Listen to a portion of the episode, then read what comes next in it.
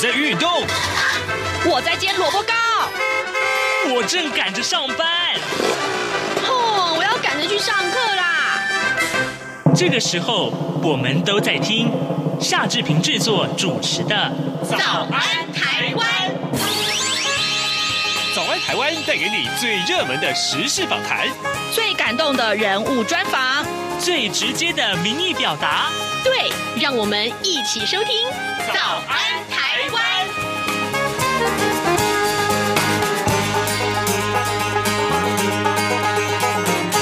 早安，台湾！我是夏志平。今天是二零二一年的七月三十号，星期五。时间过得很快啊，已经到了七月底了哟。好，今天的志平为您安排播出的呃访谈单元呢，其实就是我们探讨这个话题。从七月二十七号这个礼拜二开始啊，呃，防疫从三级降为二级警戒，但是呢，还是需要保持社交距离和每个人都要佩戴口罩。而在加速接种疫苗覆盖率之下，应该要怎么样在去防范再出现社区传染和斩断这个传播链呢？好，还有中央地方的这个放宽的做法是不同调的，而各有哪些考量呢？待会儿我们的记者黄丽杰，他要专访台湾大学公卫学院流行病学与预防医学研究所的教授陈秀熙，我们请陈老师为大家来说明。那么在跟呃各位听众要播出这个访谈的单元之前呢，志平有一点点时间。跟大家说一说各平面媒体上面的头版头条讯息。今天《自由时报》和《联合报》锁定的都是疫情啊，同样是跟刚刚的这个话题有关。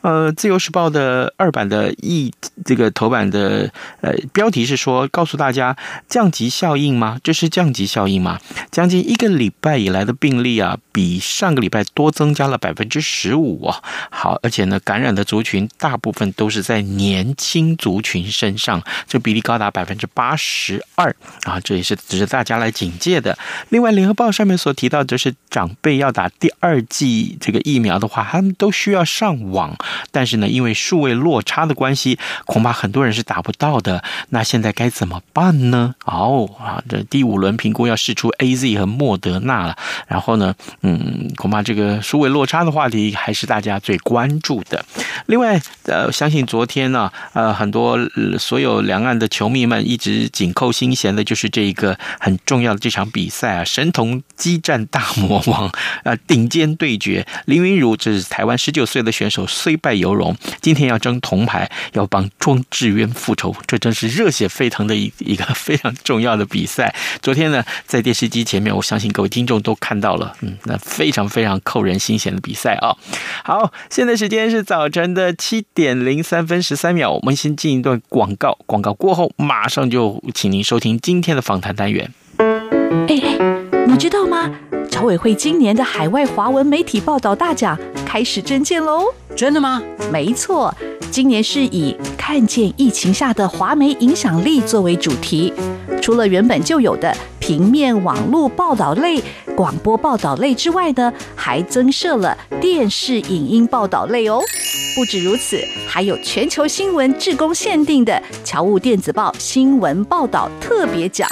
只要你是侨务电子报的新闻志工，而且报道作品有在侨务电子报刊登过的，就可以报名啦。哇，奖项变多，报道被看到的机会也变多了呢。那参赛作品只要是聚焦台湾、报道台湾，而且是在限定刊播期间于中华民国境外媒体平台刊播就可以了吗？没错，赶紧把握时间，在八月十五号之前上网完成报名吧。那我赶紧上二零二一海外华文媒体报道大奖官网查询相关征件规范，网址 triple w dot o c a c media awards dot t w w w w 点 o c a c m e d i a a w a r R D S 点 T W。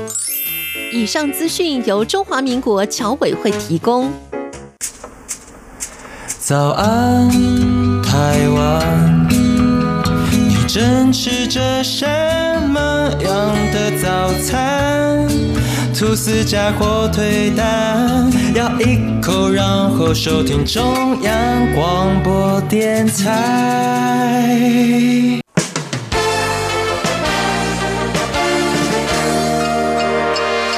早安笔记本，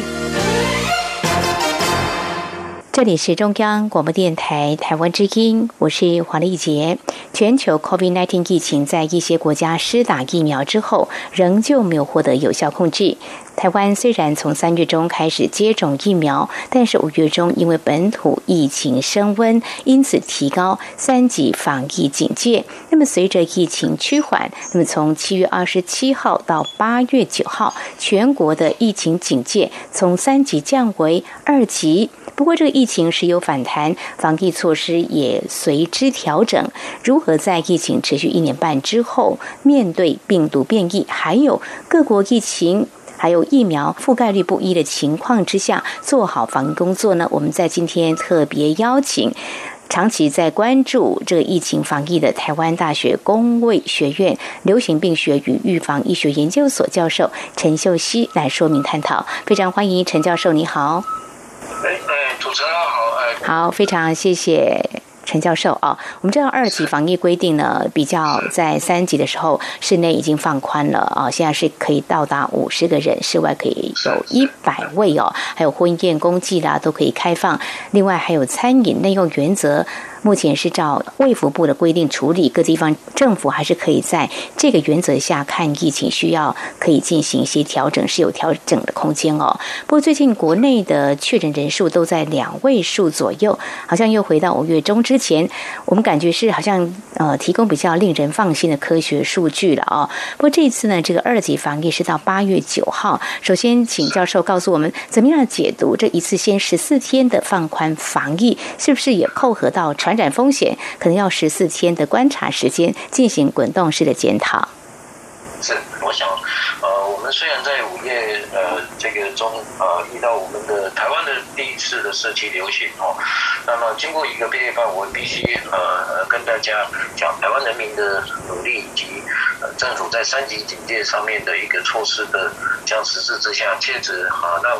全世界也都刮目相看啊，在这样短短的一年在一个半月中间把疫情整个控制下来。那其实目前来讲，依据我们的这样的流行病学。的推估，台湾在在这一波英国变种病毒啊的这样的一个流行，其实已经个案个案啊已经慢慢起非常少，零星的非常零星的个案，对于呃各个在解封之后二级啊的这样的一个啊降级之下，各位可以很安心的啊去啊做所谓的这个安心防疫啊。场所的这样的一个布置以及部署啊，根据我们的这个政府的指引来做，哦，大家其实是可以安心，哦，这是我目前呃呃跟大家讲为什么可以降为二级。不过我们必须要讲，虽然降为二级，可是它其实并不是呃等同于过去的二级，哦，这就是我们在很多的呃。这个直播节目，我媒体跟大家讲所谓的二点三，意思就是说我们外加口罩、社交距离，还有呃有效的精准检测，哦来配合这个呃二级降级之后能够应验。万一还有一些零星、非常非常少的呃少数族群的这样的一个零星的经济感染的措施，不过这些。不太会影响到今天。如果大家在所有经济场所遵照的这些防疫措施之下，嗯，疫情变成大流行的这样的一个可能。哦，是。那十四天的放宽防疫，呃，感觉政府还是小心翼翼呢，哈，因为可能有一些风险，所以这会是进行滚动式的检讨吗？如果是这样子的话。会不会形成开了又关，关了又开？我们会觉得有点麻烦，有点困扰啊。这是一种必要的选择吗？或怎么样来看呢？其实我觉得就，为什么政府会设立十四天？嗯，有一个很重要的原则就是，呃，因为我刚才也在叙述中也谈到，呃，还是有一些非常少数的零星的这样的一个隐性感染，嗯，的这样的一个感染存在。这些感染会随着时间啊慢慢降低到几乎要趋近于呃非常非常少，甚至于趋近于清零的这样的一个阶段。哦，那这个需要一点时间。所以这个十四天其实也让这些呃留下来的隐性感染链逐渐的在社区中慢慢消失掉。那这个就是要靠大家啊的努力，就是万一如果真的还有一些小型的情境感染，大家一定要用快筛以及筛检早早日。的找到把隐性感染链把它阻断，所以我们只要看到有一些地方如果是有筛检找到的隐性感染链，大家应该要放心，因为这些隐性感染链就是阻断它进一步社区传染。哦，所以不要看到有 case 出现的时候，大家就觉得又很害怕，觉得就是说，呃，这些检疫感染在一起，其实这跟五月中的那个情境感染所发生的流行是不太一样，因为在目前台湾的当前环境之下，有了快筛来阻断它的隐性感染链，找到的人都是轻症，哦，再加上就是说我们有社交距离有很高的阻挡，所以病毒传播力减低，所以不太会造成过去的这样的一个社区流行，大家可以安心。只是大家有些时候对于快筛或者筛检找到个案，会觉得好像就很紧张这样子，但其实我是觉得，呃，在目前台湾的疫情环境之下，不会是这样。嗯哼，好，非常谢谢教授您的解析哦。好，那么接下来就是也要请教，随着这个接种疫苗情况哦，因为专家也都告诉我们，如果接种疫苗的话，虽然目前看其他国家是还没有有效控制，接种疫苗还是会在确诊，不过但是不会有重症。还有我们看整个疫情的变化，像美国啊，之前打疫苗的普及率、覆盖率也还不错，可是现在又有一些反弹，可能是有些人没有接种。不管怎么样，我们举个一些国外的例子来看。说台湾的疫情变化跟国外的一些疫情变化来看，哦，如果说台湾的疫情，比如说现在是降为二级，在八月九号之后，有可能会看啊未来的个情况再有所升级，您会怎么样的建议？是要看确诊数吗？如果又飙升的话，就赶快就要更呃紧缩啊这个啊放宽的一个状况吗？还是说有哪些数据可以来做参考呢？是，我想这个问题啊、呃，不管是牵涉到疫苗。啊，对于变种病毒的保护力也好，或者这种病毒在国外也造成目前是的，仍然流行在起的情况之下，呃，这这个问题就会牵涉到刚才啊我们联系上面的问题，就是说，尽管在这两周的观察期以及未来大家大家是不是要呃继续能够维持啊这个二级的降级的环境，不要又变成疫情再起，一个很重要的关键就是我们要阻挡这些变种病毒在我们的国门外面，也就是说，我们对于境外一路进来的这些确诊个案的可能产生的接触者，在检疫旅馆或者是集中检疫的所有可能接触者的可能性，一定要框列清楚，以及做好基检隔离跟自主健康管理的严格实施的制定，这个是决定我们下一步二级的降解是不是能够继续维持的非常重要的关键，或者我们就会重新再来一次社区的游行，这反倒反倒是今天我们应该非常。啊重视的事情，那所以这个时候，如果说大家能够把这个呃变种病毒把它这个呃挡在这样的国外的情况，是。外的的国国门外面之后，我们大概就不太会有再升级的可能。嗯嗯刚才已经解释过，我们的社区流行其实已经到一个控制的程度。哦，那那对于国外，为什么今天他们的变种病毒啊也是呃会让他们打了疫苗之后，嗯，其实国外虽然疫苗都打，可是虽然它疫苗已经打到很高，嗯，相对台湾而言不是很高，可是他们大部分会产生前期感染这些人都是没有打疫苗，没有打疫苗相对也不太会遵守这些社交距离的口罩的这样的实施，所以让他们的变种病毒不断再起。那这个情况，我认为在台湾是不太会发生，因为台湾民众在这一次啊这。这一个半月三级警戒，我认为又提升了前一年更进一步的防疫文明跟势能以及它的这个防疫知识的提升。我认为这一块是台湾的优势。所以我们虽然疫苗只有达到二十六 percent，而且我们打的都是重症，可能有重症危险。所以对台湾来讲，我们的防护力其实是呃慢慢一直都在增加。所以跟国外来讲，情况是呃不太一样。只是如何能够把这个变种病毒哦把它。不要变成呃社区流行病，特别是德尔塔病毒啊，因为它这个疫苗的防护力会降低了，所以如果不小心的话，还是有可能变成社区流行的这样的隐性感染链的社区流行。所以只要我们把这个境外移入个案把它真的把它做好啊，不要有太多的接触者引起的交互到社区的感染，我相信我们会在国外的这一波大流行里面度过啊这样的一个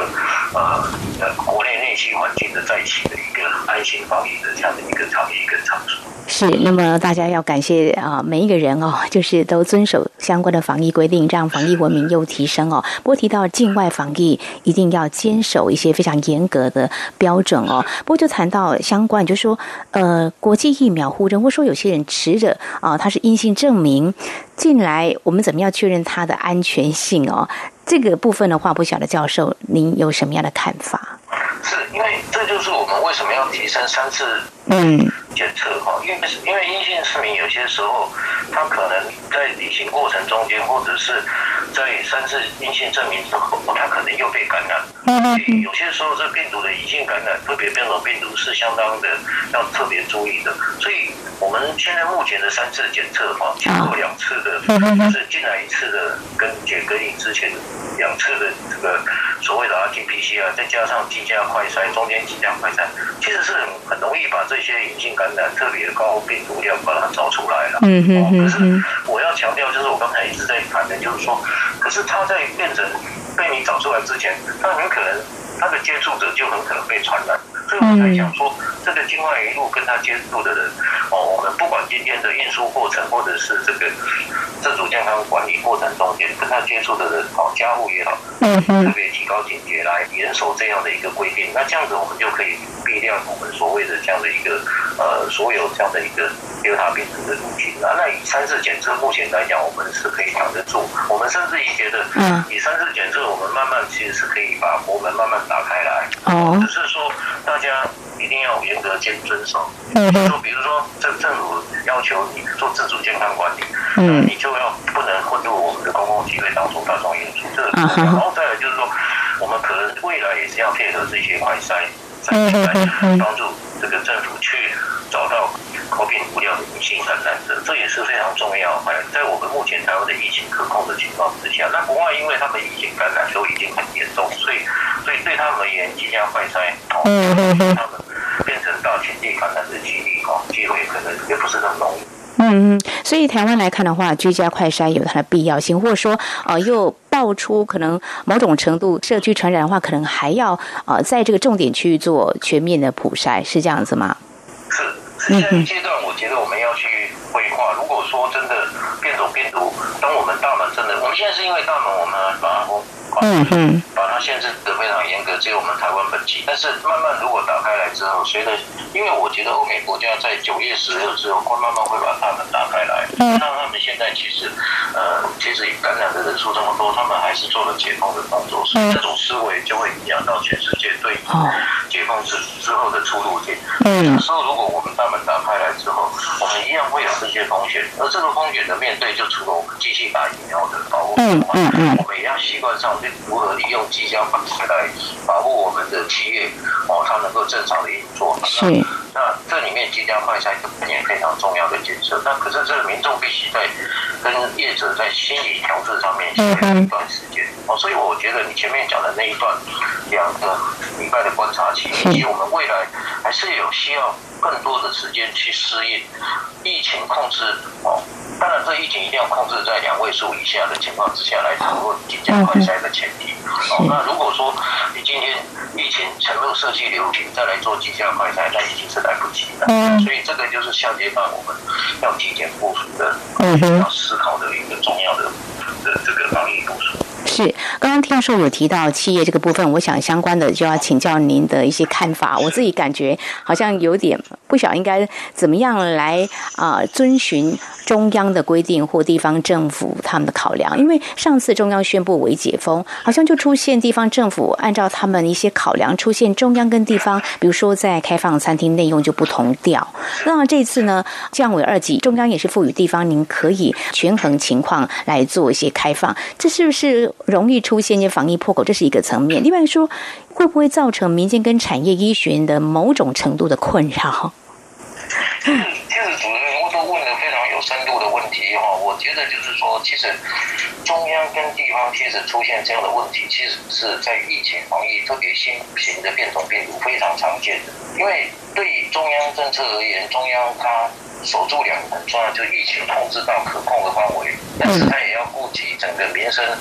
的庶民经济的复苏。嗯，所以你看到整个国际间也都是在这两个指标思维上面做平衡杠杆之间的平衡。嗯，地方对于这些呃所谓的可能疫情控制要更严格哦，来保护他的地方的民众，那是可以了解的。嗯，所以我我们才应该用一种心态来让地方跟中央在这种风险。环境评估里面去慢慢沟通到一定的一个程度，然后渐渐把那个指引做得更细、更更精致，更能够让地方安心哦。那或者是地方把指引更安心，让业者能更更安心来做，就是说认为他们在降级解封之后开放这些餐饮也好，嗯，这些场域也好，能够有安，我一直提到叫安心场所。那这个时候我就想，呃。快筛为什么很重要？因为有些时候就是，如果你可以提供啊，除了疫苗施打的证明之外，嗯，或者疫苗疫苗施打的这样的了解之外，如果有更多的阴性检测证明哦来提供，那大家会更安心。嗯，前前一阵子我们也提到大众运输工具啊，是，如果我们大众运输工具可以提供这样的一个所谓的绩效快筛 DIY 的检测证明哦，免费的。哦，加在我们的这样的一个，我们现在目前的的这样营运的里面的提高之下的的这样的一个呃付费系统里面，那那民众也可以享用这些检的这样的一个免费的检测阴性证明，然后也可以适用在其他像健身房啊、餐厅啊这些，这些都是我们企业里面，我们有些时候我们可以去思考，然后让让大家慢慢适应这个呃呃，如果说今天我们希望大家有一个安心防疫的场所，嗯。在台湾目前这么低的这样的疫情的呃的感染率之下，哦，那我觉得这些安心场所透过快筛来讲，企业哦来做，那这样子中央跟地方慢慢就会达到一个协调。嗯，是，只是现在大家在指引的摸索上面，可能都是在初期的阶段，就有一点我们好像我们遇到大流行前面的初期上面的一个适应，嗯，这个遇到新冠肺炎前期我们的适应阶段，哦，去年我们是二月。七号跟二月十七号，快把大门做了这样的一个关闭一样的这样的一个节点。那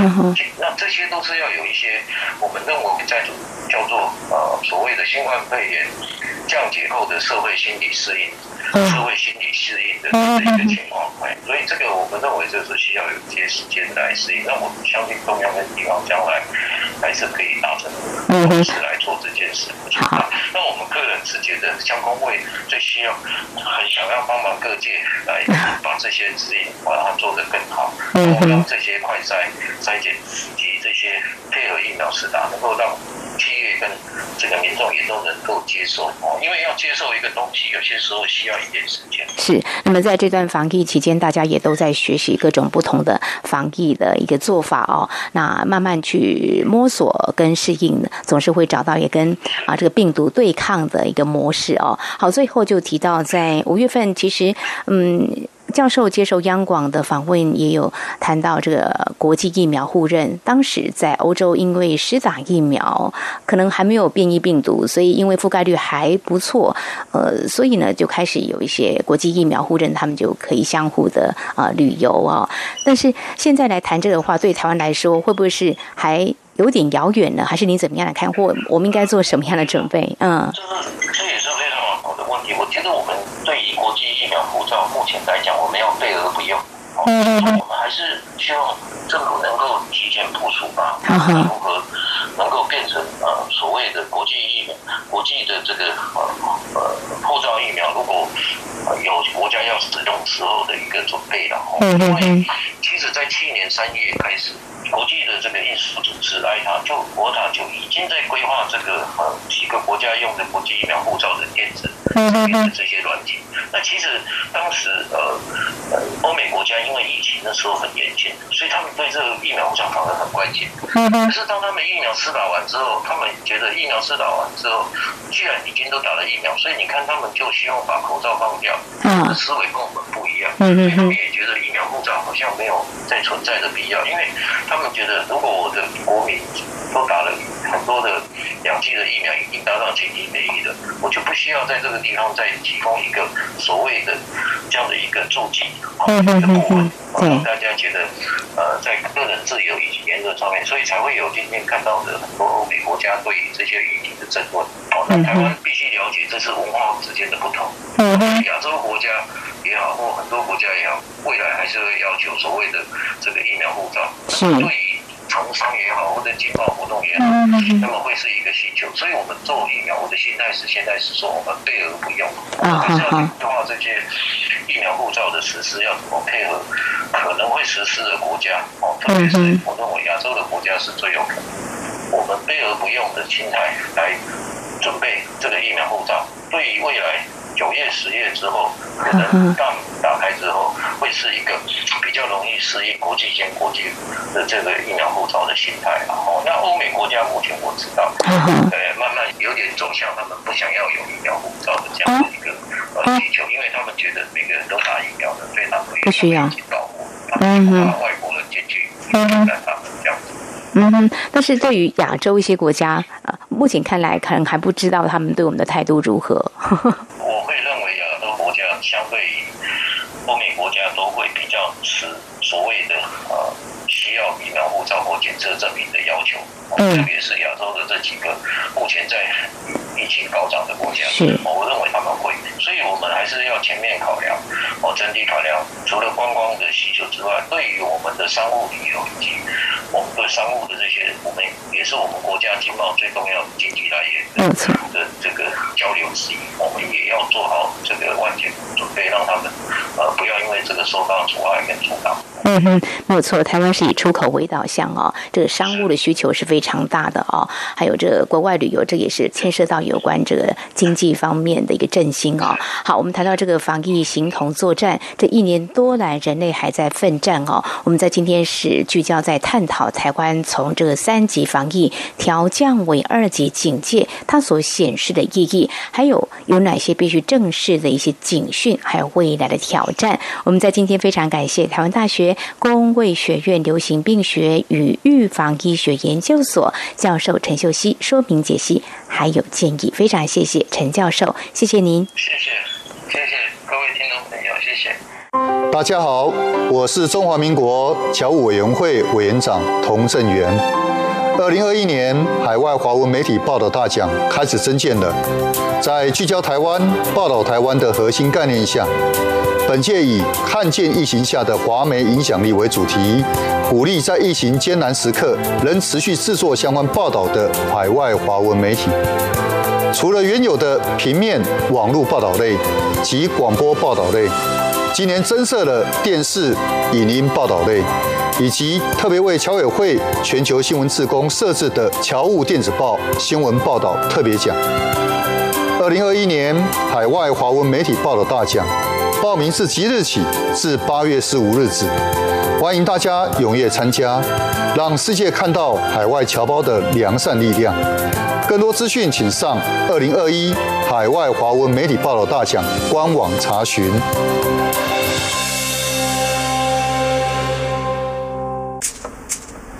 早安，台湾，正吃着什么样的早餐？吐司加火腿蛋，咬一口，然后收听中央广播电台。早安，报马仔。